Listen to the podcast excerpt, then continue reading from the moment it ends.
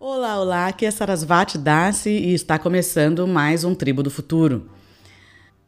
Tribo do Futuro é o programa de rádio da Cooperativa Cultural e Artística Ungambicula, um projeto artístico que tem sua sede na cidade de Campinas, o Centro Cultural Ungambicula, ou Espaço Cultural Ungambicula. Lá você encontra cursos em diversas áreas do conhecimento, música, escrita, desenho, Lá você também encontra atendimentos terapêuticos da maior qualidade e você pode saborear pratos deliciosos das mais diversas partes do mundo e pratos tipicamente brasileiros, vegetarianos ou não vegetarianos, no Valaquilha Café, o restaurante, o Café Bistrô do Espaço Cultural Ungambicula. Agora, devido à pandemia, atendendo com delivery. Se você acessar o site www.ungambicula.com.br, Ungambicula com dois Ks, você fica sabendo de tudo, tudo, tudo que acontece. Aqui nesse programa a gente recebe convidados das mais diversas áreas do conhecimento para refletir, conversar sobre a situação mundial, sobre essa crise planetária, essa crise da humanidade que a gente vem atravessando, buscar soluções, expor ideias, partilhar projetos e realizações de pessoas muito interessantes. Então, fica aqui com a gente, nós estamos só começando.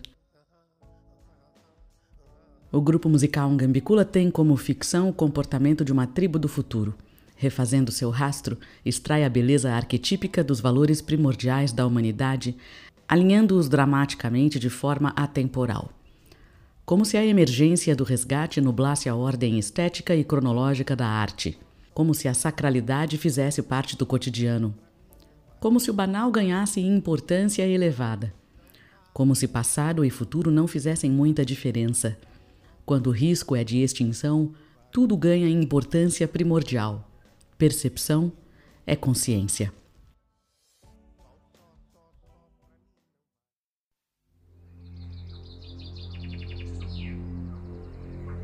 Pois é, minha gente, hoje eu estou começando uma pequena sequência de entrevistas em que eu conversei com pessoas que são muito queridas minhas, que eu conheço já há muito tempo e que estão vivendo fora do país.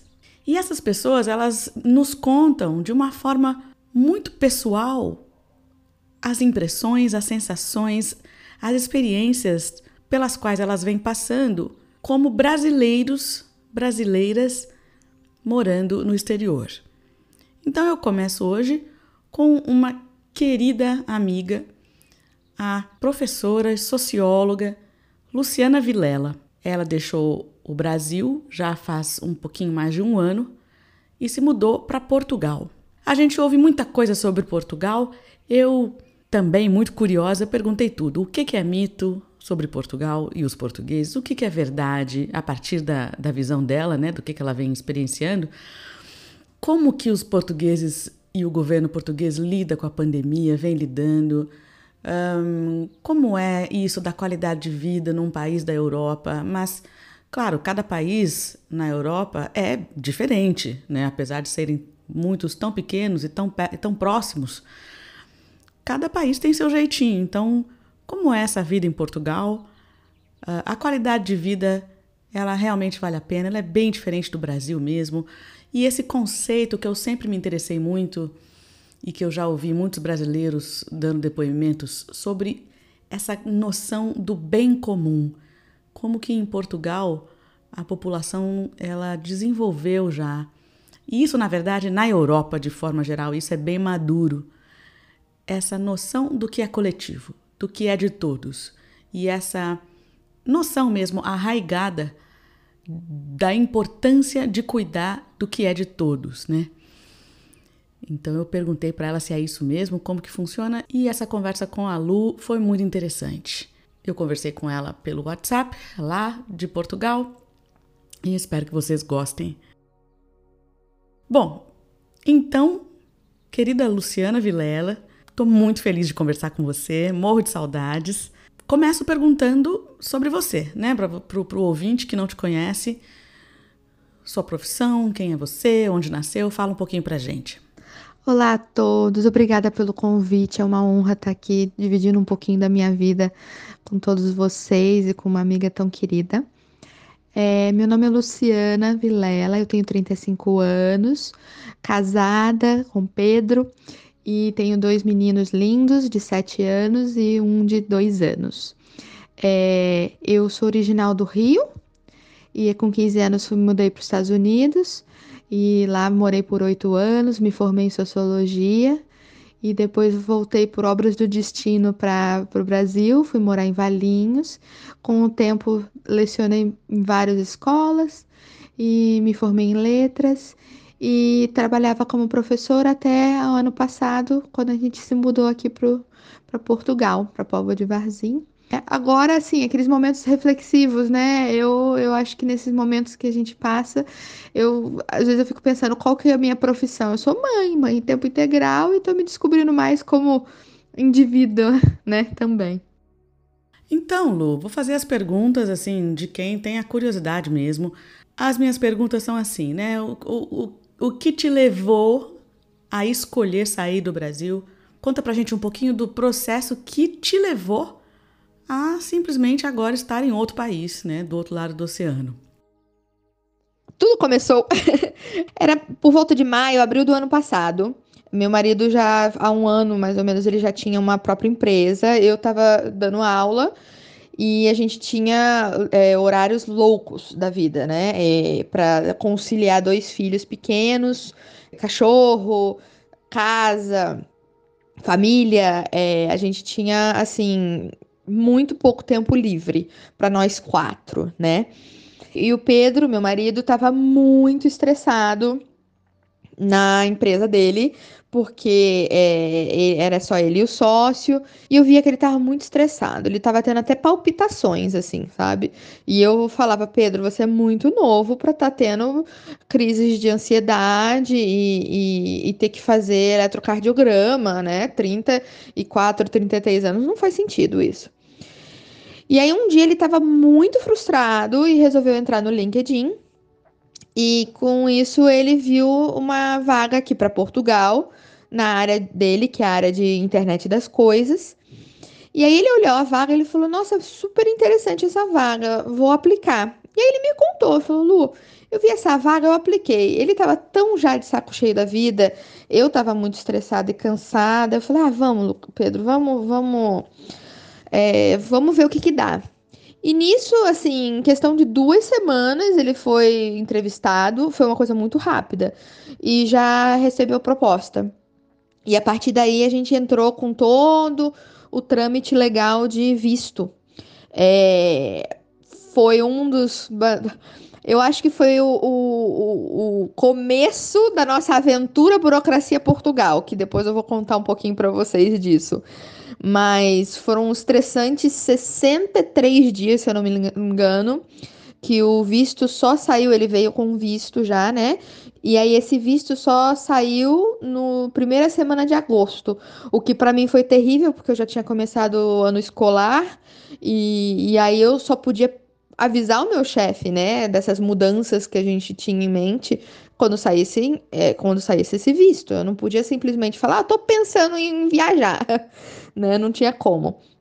Então a gente fez isso, fez todo o, trâmite legal, correto. Às vezes dava um desesperinho, falava assim: "Ai, vamos largar tudo, vamos sem o vamos sem o visto, tal". Mas não, a gente sabia que tinha que vir legalmente. E, e por que que dava esse desespero de querer vir logo? É, a gente sentia que a gente trabalhava, trabalhava, trabalhava, trabalhava no Brasil e a gente ganhava super bem, eu e ele juntos, né? Em padrões de vida do, do Brasil, a gente ganhava bem. Mas querendo ou não, a gente tinha que manter dois carros, uma casa, duas crianças, animais de estimação, é, seguro de saúde. Então, os nossos custos eram muito altos e a gente via que cada vez mais, ano após ano, a gente não tinha mais dinheiro para poupança, a gente não tinha mais dinheiro para viajar, nosso, nossa qualidade de vida estava muito, muito, muito, muito baixa. É, ele veio para Portugal antes da gente, porque a gente fez a decisão que os meninos e eu teríamos que vir separadamente para poder é, finalizar tudo. E logo que a gente começou o processo do visto, é, a gente começou o processo dos cães. É, o pessoal que viaja para outros países, e, é, muitos falam: ah, não. Ah, não, eu vou doar meu cachorro, não preciso. A gente nem pensou nessa possibilidade, né? Nossos cães têm é, 11 anos agora, a gente fez todo o processo com eles. Então a gente veio para cá no dia 3 de novembro, né? Então, assim, foram muitas mudanças radicais pra gente. Mas a gente estava muito focado nisso da qualidade de vida, né? De, de nós quatro juntos termos qualidade de vida. E, e calhou da gente vir morar em Póvoa de Varzim. Póvoa de Varzim é uma cidade litorânea. Ela fica a praticamente 25 minutos, 30 minutos de carro do, do centro do porto. E, e foi uma das razões da gente ter é, vindo para cá. É, duas pessoas que a gente conheceu falaram da, da qualidade de vida, de ser uma cidade litorânea, é, ser afastada, é, mais fácil de arranjar escola, é, e de ser mais pacata, que era o que a gente queria, e também o, os valores de aluguel, né? Então a gente acabou vindo para aqui, para Povo de Varzim. Ô Lu, e onde você mora em Portugal? Como que foi o primeiro impacto quando você chegou lá? Quais as impressões iniciais que você teve? Eu acho que a nosso começo de Portugal já foi no aeroporto, né? porque aqui no o CEF, que é o Serviço de Estrangeiros e Fronteiras, que seria a nossa Polícia Federal no controle de passaporte, ele não queria deixar a gente entrar. Foi um drama dramático, é, porque ele achou que eu tinha que já estar tá com um visto de reagrupamento familiar, o que algumas pessoas falaram que não existia isso, porque eu tinha que pedir diretamente daqui. E aí, depois de muita choradeira, entramos. Ah, na semana seguinte já foi o, o a impressão de como resolver escola para o Lucas, né? Porque o Lucas, é, ele estava no primeiro ano no Brasil, aqui já tinha começado o ano em setembro, eu teria que botar ele no primeiro ano novamente, e eu ia eu fui nos agrupamentos, né? Foi aí que eu a parte sociológica também para entender é, também como funciona a educação aqui, né? Obviamente eu queria botar ele numa escola pública e aí é, eu tive que ir em algumas escolas, que aí esses conjuntos de escolas chamam agrupamentos e ele me falaria se tinha ou não vaga. E aí eu comecei a ver já, sabe, as pessoas, é, algumas falando assim, mas você tem visto, mas você tem, é, é, já você já tem contrato de arrendamento, né, que é o aluguel aqui. Então assim, eu já senti esse primeiro impacto deles quererem saber se eu estava aqui legalmente ou não, mas assim, eles tentavam me ajudar a achar a vaga pro, pro Lucas, né? É, voltando ao que você comentou de como assim, né, uma pessoa mais de social studies, né, de também de, de parte sociológica, né, eu me senti logo no início é, com algumas barreiras, claro, de é, eu me sinto até hoje a dificuldade de entender algumas vezes, e principalmente agora com o uso de máscara, é, algumas coisas que as pessoas falam, mas em geral aqui é, na Póvoa, é, o que eu tenho visto é que as pessoas tentam é, ajudar, mas eu sinto que a cultura daqui não é que nem do brasileiro, ou pelo menos toda a minha vida no Brasil que eu tive, que a gente se esforça para ajudar os outros. Aqui a gente não sente isso. Aqui a gente sente que a gente tem que pedir e aí a gente tem que ver quem que vai ajudar, né? Então, assim, em questões de documentação, que a gente já teve problemas é, com N documentos, é, a gente se sentia como se a gente estivesse implorando para a pessoa ajudar. E isso a gente já começou a sentir já é, esse impacto, né? Lu, como que fica a questão da, da visão que os portugueses têm com relação aos brasileiros, com relação aos estrangeiros de forma geral. A gente ouve falar muitas coisas, é, na maioria, a maioria delas desagradáveis, né, sobre os sentimentos dos portugueses com relação aos brasileiros. Você passou por alguma coisa desagradável? Como que está sendo a sua vivência disso? Eu, particularmente, nunca tive nenhum problema específico de me tratarem mal por ser brasileira Porém, eu conheço várias brasileiras que já tiveram é, problemas diretamente de serem tratadas mal. Então, assim, eu não posso falar pessoalmente disso, mas eu já ouvi N relatos. E o que normalmente, é, sociologicamente falando, que a gente sente é, e vê, observa, seria algo bem perto da parte de colonizador e colonizado, né? Aquela, aquela sensação que a gente tem é que o português sente que por que, que você está aqui? Por que, que o brasileiro está aqui, sendo que né, é, é, você não merece estar aqui, né? O Brasil não é nada sem, sem o português. A gente sentiu isso às vezes com, com o relato de algumas pessoas. Então, assim, com certeza tem a ver com essa observação do, do colonizador e colonizado. A gente ouve falar muita coisa sobre Portugal, a gente ouve falar sobre a burocracia, sobre essa noção de coletividade, de bem comum, sobre como o governo tem funcionado bem em Portugal. Ao mesmo tempo, a gente, a gente ouve falar em crise. Então, né, como, como que é de como que é esse ponto de vista de, que, de quem está lá dentro, né? De quem está dentro do país. O que, que é mito e o que é verdade a respeito da vida em Portugal, Lu? E eu já vou ligar mais uma pergunta aqui, que é assim, como é que o país, como que o governo, como que a sociedade vem lidando com a pandemia? Né? Você se sente mais segura lá? Quais são as suas impressões? Quais as diferenças? São perguntas bem complexas, né? É, é, eu acho que eu, eu tenho que começar falando que, é, em geral, a burocracia daqui realmente é terrível. Se a gente reclama da do Brasil, a daqui eu não, não consigo nem mensurar para você como é louco.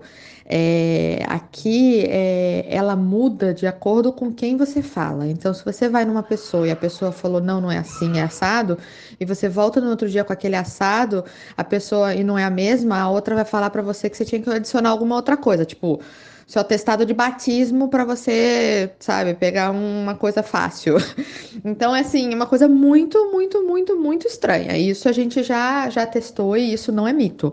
É impressionante a burocracia daqui e que você é, por, a gente pensa assim, nossa, a gente veio é, já com visto, com tudo certo, e a gente sofre horrores com toda a burocracia daqui. E eu e o Pedro, a gente sempre tem esse debate do tipo, e as pessoas que vêm é, na coragem, né? Que são a maior parte dos brasileiros que vêm para tentar a vida aqui em Portugal, que eventualmente tentam a legalização. Eu não consigo nem, nem imaginar a, o drama que deve ser dessas pessoas, porque se a gente veio com tudo legalizado e com salário muito acima do salário mínimo daqui, é impressionante. Deixa eu, já que eu falei disso do salário mínimo, deixa eu comentar isso com vocês, né? É, Portugal é considerado um dos países mais pobres da, da Europa, né? Em, por mais que esteja dentro da União Europeia, é, Portugal tem um salário mínimo de 670 euros. Isso dá para viver? Não. Igual o salário mínimo no Brasil não daria para viver. Porém, uma pessoa, uma família que, que duas pessoas trabalhem com salário mínimo, você já consegue viver bem. Assim, você já consegue realmente viver. Não é que nem no Brasil, que é uma coisa muito difícil. Aqui, é, o maior custo que a gente vê em geral, é, isso é minha visão, minha visão também é, participando de grupos de WhatsApp com outras brasileiras. O que é mais caro aqui em Portugal é o arrendamento, que seria o aluguel. Uma das razões que a gente veio para Póvoa é que a gente está longe dos grandes centros, então, por exemplo, o que a gente gasta de aluguel aqui com, com três quartos, é, a gente não conseguiria alugar nenhum de dois quartos no centro. Então, é, isso é uma coisa que, que limita muito as pessoas, que é, é as pessoas que vêm, os brasileiros principalmente que vêm pro, do Brasil para cá direto falando assim: ah, não, eu vou ter mais vida, qualidade de vida, eu vejo que as pessoas reclamam e falam que não é bem assim, exatamente por causa desse custo muito alto de, de aluguel, né? De viver. Comida é relativamente bem mais tranquilo e, e as coisas são mais fáceis de serem compradas. Então, deixa eu dar só uma, dois exemplos, por exemplo. A gente comprou uma televisão, tá? A televisão foi uma super televisão, ela foi 300 euros. 300 euros é o quê? Metade de um salário mínimo. Se a gente colocar no salário do Brasil, você consegue comprar uma televisão com meio salário mínimo? É, então, assim, aqui, um, um litro de leite custa 48 centavos. Um pacote de macarrão custa 48 centavos também. Então, assim, é, as coisas em geral de mercado, é, se você colocar dentro de um salário mínimo, fazem sentido. As pessoas conseguem fazer mercados, é, sobreviver é, fazendo compras normais, né? É, num, ela, eu, por exemplo, eu vejo marca branca, né, de supermercado. No Brasil a gente não tem muito dessa cultura. E aqui todos os supermercados têm a sua própria marca. E é engraçado que os, os, os produtos são é, do próprio mercado, mas a gente vê que já devem ser daquela própria da marca, por exemplo, uma Coca-Cola, o que for, mas é o mesmo gosto. Em geral, eu acho que esses é, são os maiores desafios das pessoas aqui. É entender que realmente o dinheiro é difícil, porque o salário mínimo é muito baixo. É, só comparação, na Suíça, o salário mínimo é, é mais de 3 mil euros. Mas claro que o custo de vida lá é muito mais alto. O que leva a comentar de novo: o custo de vida aqui de Portugal é mais baixo. Por que, que eu tô comentando tudo isso? É porque você perguntou para mim sobre é, eu valeu a pena eu vir para cá, se eu acho que eu vim num bom momento. Sim, lembra que eu comentei que eu vim para cá por causa da nossa qualidade de vida e a gente trabalhava muito e não sobrava dinheiro. A gente simplesmente pagava tudo e não sobrava.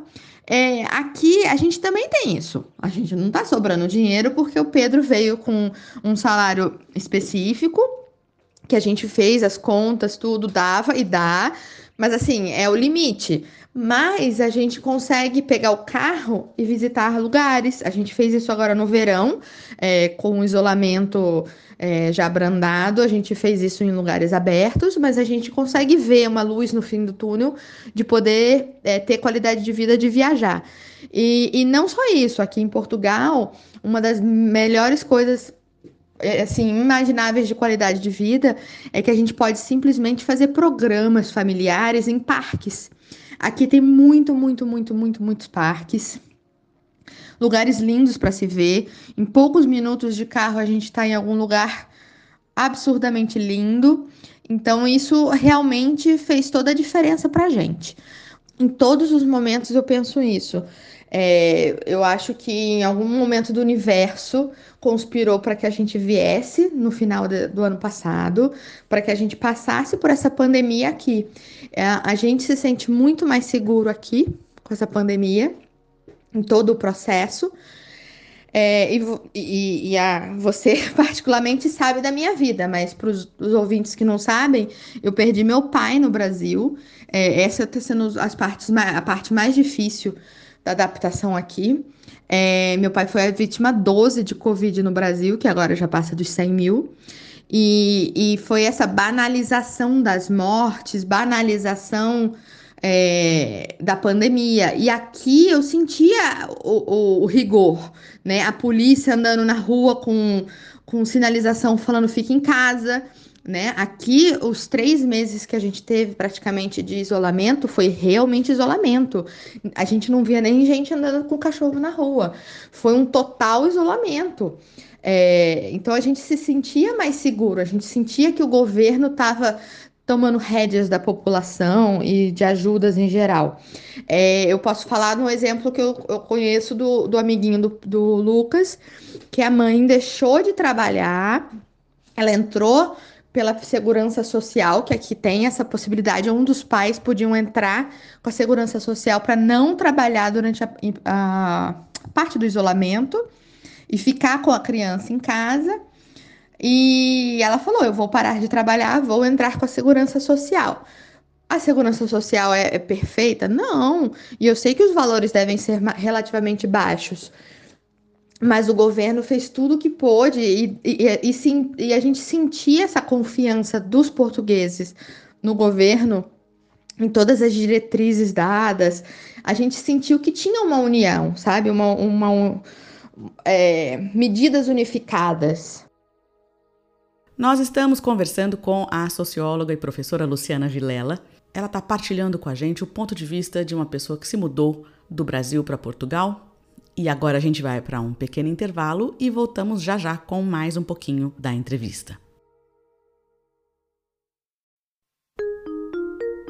De volta com Tribo do Futuro, conversando com a professora e socióloga Luciana Vilela, que está partilhando com a gente hoje a sua experiência, a sua vivência como uma brasileira morando em Portugal em 2020. Lu, qual país que você prefere viver hoje? Pois é, esse negócio do bem comum é muito importante. E eu acho que é o que mais pesa para a gente nessa decisão é, do que a gente prefere. É, voltando, a gente deixou muita gente no Brasil. Eu, eu larguei meu emprego, foram muitas mudanças, né, pra gente. É, eu era uma pessoa extremamente mal-humorada chegando aqui, né? De tanto cansaço que tinha ainda em mim. E hoje em dia eu sinto que a nossa relação, eu com, meu, com meus filhos, eu brigo menos, né? E eu acho que é uma das. Da, é, essa mudança de como eu me tornei, como o Pedro se tornou menos estressante, eu acho que essas mudanças na gente e a qualidade de vida nossa, de sermos mais calmos, aproveitarmos mais o nosso tempo, ter esse espaço comum que você falou, eu acho que faz toda a diferença quando a gente sai de carro e a gente sente exatamente isso.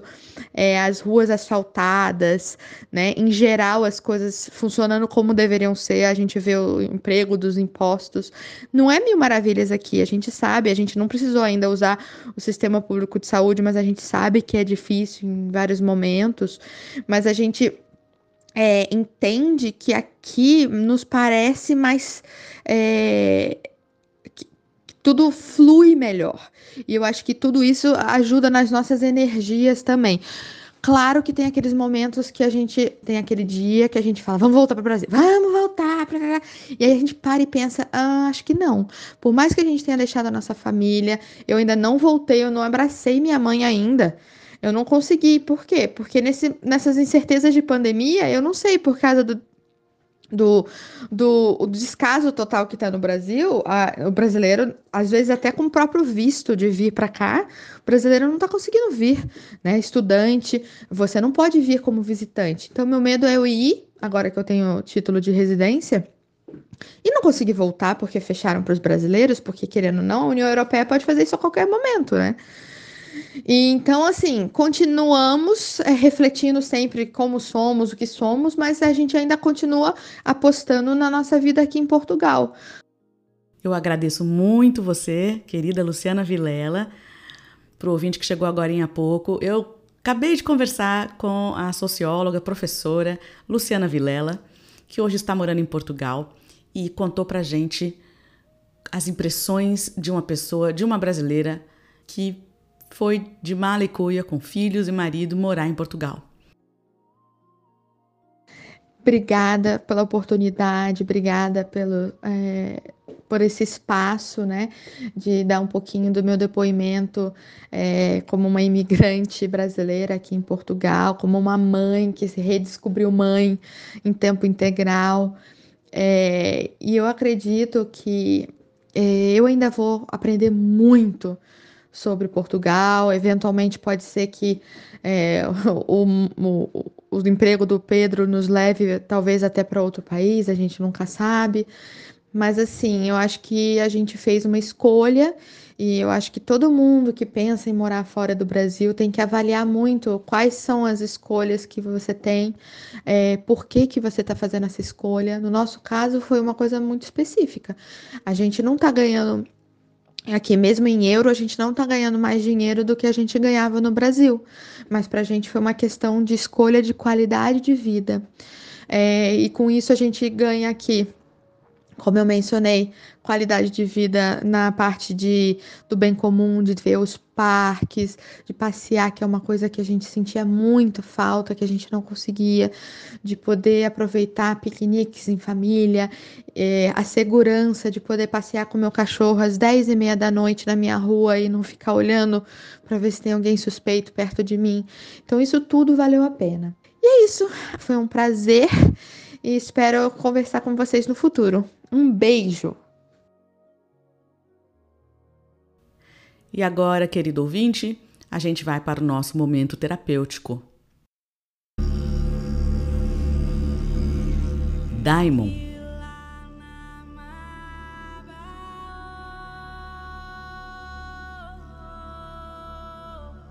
Olá, meu nome é Ananta Devi. E eu sou Gopi Devi.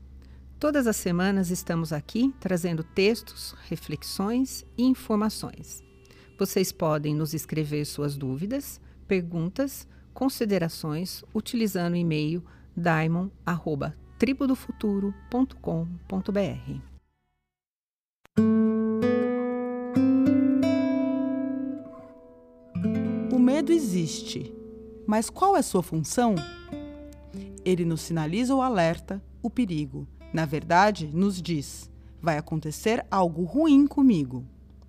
Esse estado de alerta acorda nossa prudência, nos levando a tomar mais cuidado e a investigar uma postura mais assertiva em relação ao porvir. O medo é um recurso de nossa vulnerabilidade, e embora não façamos muito contato com isso, somos bastante vulneráveis. No mínimo, temos um corpo perecível. Todavia, quando o medo passa a ocupar um lugar maior que o dele, pode paralisar as ações e bloquear a aventura da vida. A aventura é o composto principal de nossa sensação de liberdade. É essencial à nossa autorregulação. Grande parte de nossos medos são construídos em cima de algo que desconhecemos. Um bom exemplo é quando assistimos a um filme de terror suspense. Ele nos conduz a um ponto de sinalizações do que há por vir e deixa, por conta do nosso inconsciente, concluir a cena. Nosso assombro vai para direções de acordo com o que imaginamos acontecer. Dentro de nossos medos, o filme nos envolve, nos mobiliza.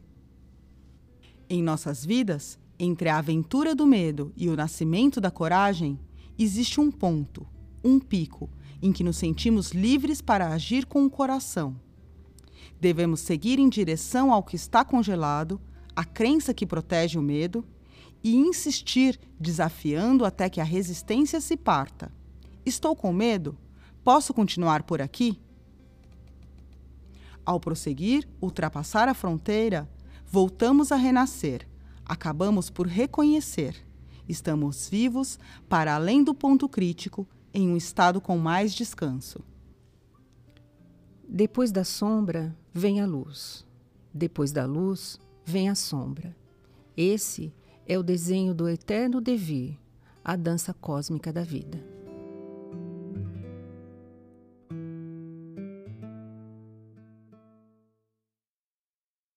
A gente agora ouve música.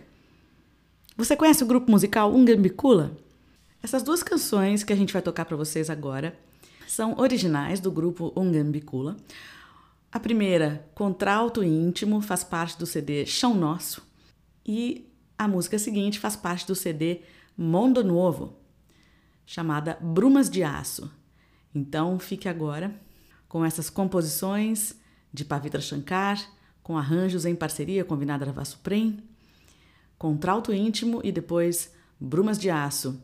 Em contralto íntimo, as vozes do grupo musical Gambicula, Brumas de Aço, voz Pavitra Shankar.